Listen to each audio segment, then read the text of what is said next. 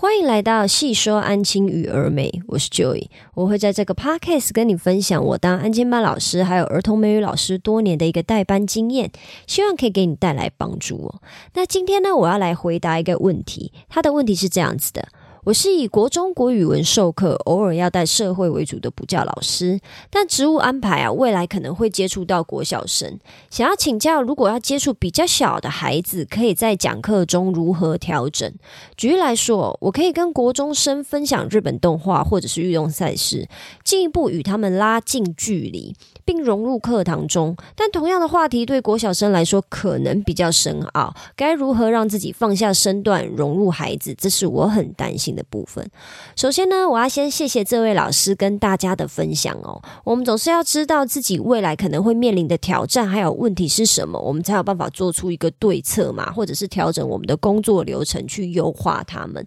那我相信我的听众呢，可能也有部分的人呢，就是你需要做到一个转职的动作。那你所谓的转职，虽然说还是在补教业，可是可能你授课的学生的年龄层做了改变，所以我们讲话的方式或者是我们。上课的内容当然需要做出一些调整嘛。那针对这个问题呢，我一样呢把这一个问题呢，呃，规划了三个部分来回答。第一个，我想跟你分享的是国中生跟国小生的差别；第二个是国小生中的生态链呢；那第三个是要怎么放下身段呢？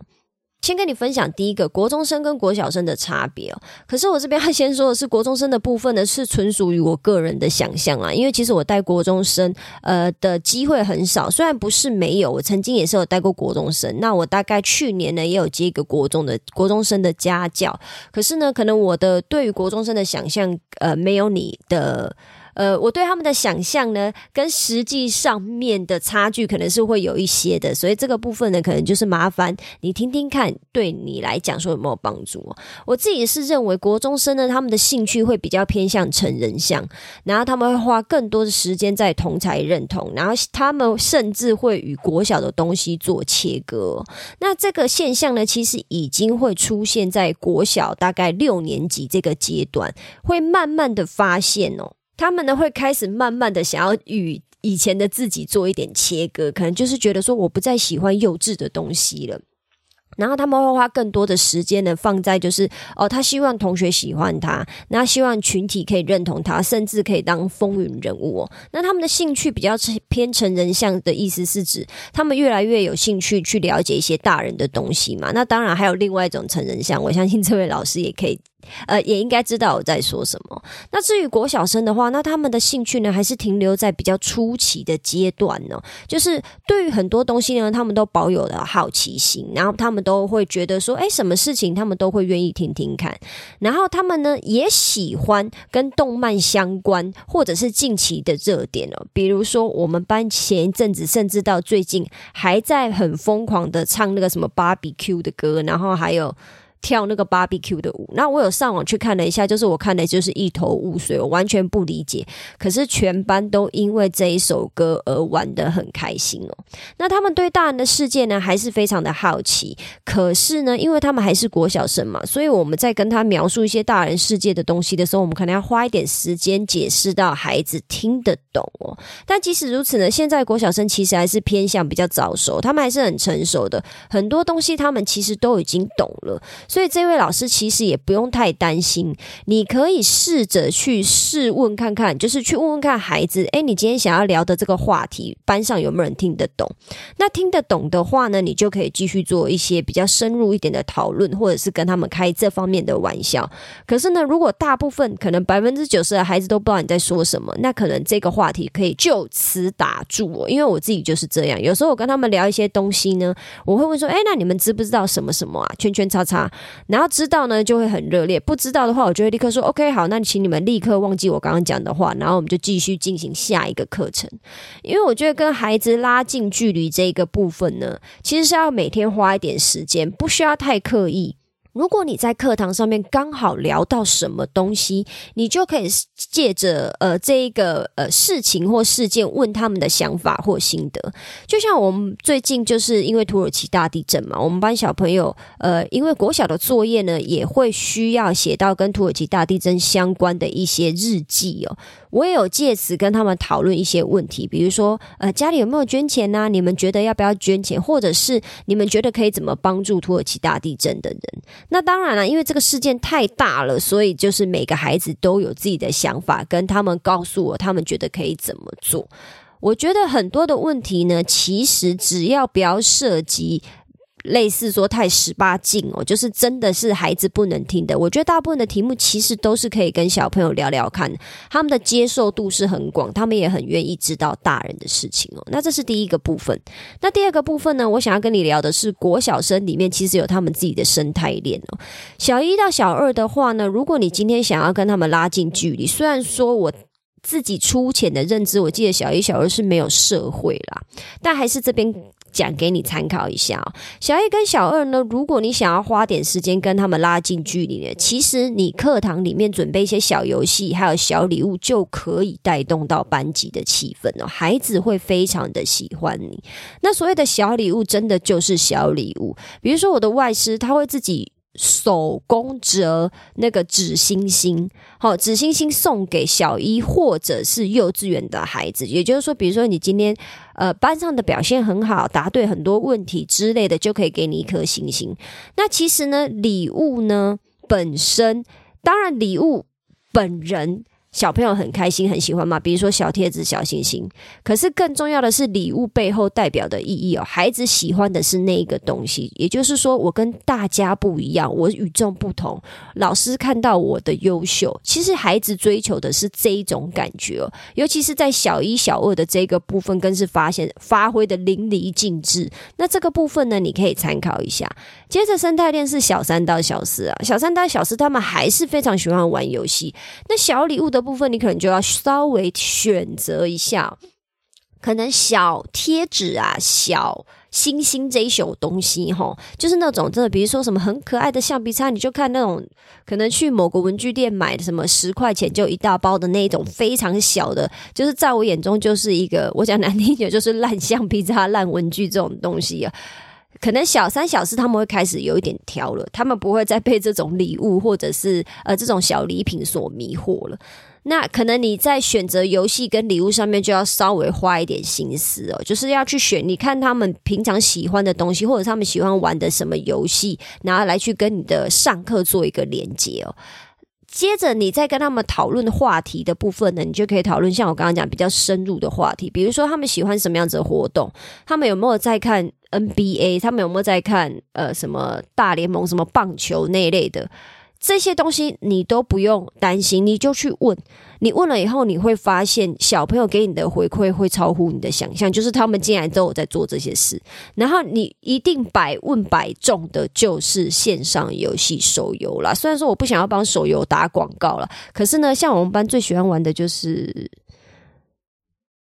呃，传说对决吧，我印象中好像是这个传说对决，还有一些什么吃鸡呀，还有一些，反正他们跟我讲完以后，我就是下一秒会瞬间忘记那些手游。你只要跟班上的男生们呢聊手游，他们也都会非常的激动。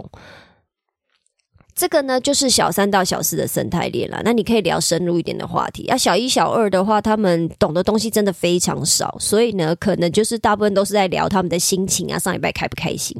那至于小五、小六，就是像我刚刚讲，他们更靠近青少年哦，他们觉得自己长大了，他们跟以前不一样了，所以他们会开始排斥幼稚的游戏、幼稚的礼物、幼稚的话题哦。如果你今天想要准备礼物，或者是甚至跟他们亲近一点哦，你的礼物必须要准备精。人一点的，比如说要知名品牌的呃文具用品，知名品牌的饮料，然后甚至呢，他们会开始对性产生好奇，对成人话题感到好奇哦。比如说，就是有小朋友开始问老师说：“呃，老师的薪水怎么样啊？自己爸爸妈妈的薪水收入怎么样？”啊，老师有没有交男女朋友啊？老师结婚了没？老师生小孩了没？这一种问题呢，都是在小五、小六这个阶段呢，他们会开始产生大量的好奇。可是他们会不会问你呢？那又是另外一回事，因为他们还是要看他跟老师你本人熟不熟啦，或者是他跟你有没有就是有没有磁场嘛。通常如果跟老师没有。什么磁场没什么缘分的小朋友呢？可能也不太会去问太多这种私人的问题啦。那当然，我觉得这个是双向的。如果你今天不喜欢这个小朋友，或者是你觉得跟这一班的小朋友比较没什么缘分、没感觉，可能跟他们的相处也会是走这个路线哦。那这个就是国小生里面的生态链哦，就是希望这一点点的分享呢，可以帮助你之后在面对呃你要授课授。国呃，你要就是教国语或者教社会的时候，你可以稍微想一下，你要带的几年，你要带的孩子是几年级来去，就是调配一下，或者是稍微的，就是去做一下。呃，备课哈，让你自己可能在备课呃，在上课的时候会比较轻松一点。最后呢，我想跟你分享的是所谓的放下身段啊。所谓的放下身段呢，其实不代表你的讲话要幼稚哦。也就是说，即使我今天去带一二年级，我也不会忽然跟他们说什么吃饭饭啊，去上厕所喝水水这种话，我也不会这样讲。maybe 教幼稚园真的有这个需要，可是如果只是教国小生呢？其实国小生在呃理解大人的指令的这个。部分比幼稚园好很多了，不需要说特别跟他们讲话，好像需要特别幼稚，这是第一个。第二个呢，就是所谓的放下身段呢，不代表你要妥协你的规矩哦。你可以在严厉度上面做出一个调整，比如说你对假设你对国中生的严厉度有来到一百趴好了，我只是假设。那你对国小生的严厉度呢，可以稍微降到 maybe 六十趴就好，因为呢，可能他们在呃执行力上面没有国中生来的好，或者是他们在理解力上面也没有国中生来的这么的清楚。可是呢，我的规矩你都还是得做到，只是说我可能会给比较多的时间，比较多缓冲的时间，甚至是我给的犯错的次数可以稍微多个一两次，但是我的规定的规矩你还是必须要做到哦，这是第一。这是放下身段的第二个。那第三个呢？我可能呃可以跟你分享的就是说，如果你今天呃要教国小生的话，你的放下身段呢，其实也只是代表说你在讲解上面呢要更简单、更清晰、更可以发喽。可能比如说你在讲解某一个概念的时候，国中生你用五句话讲，他们就完全听得懂了。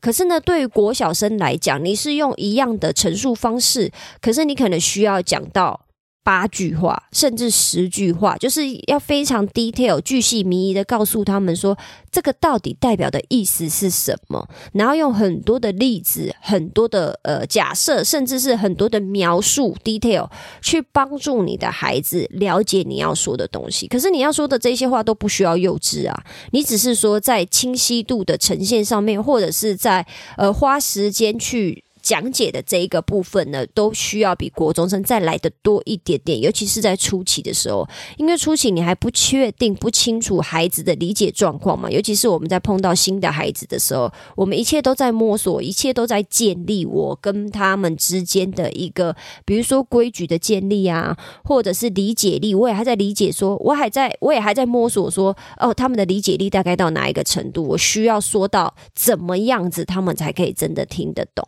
最后呢，我希望你可以理呃，可以记住一个部分，就是说。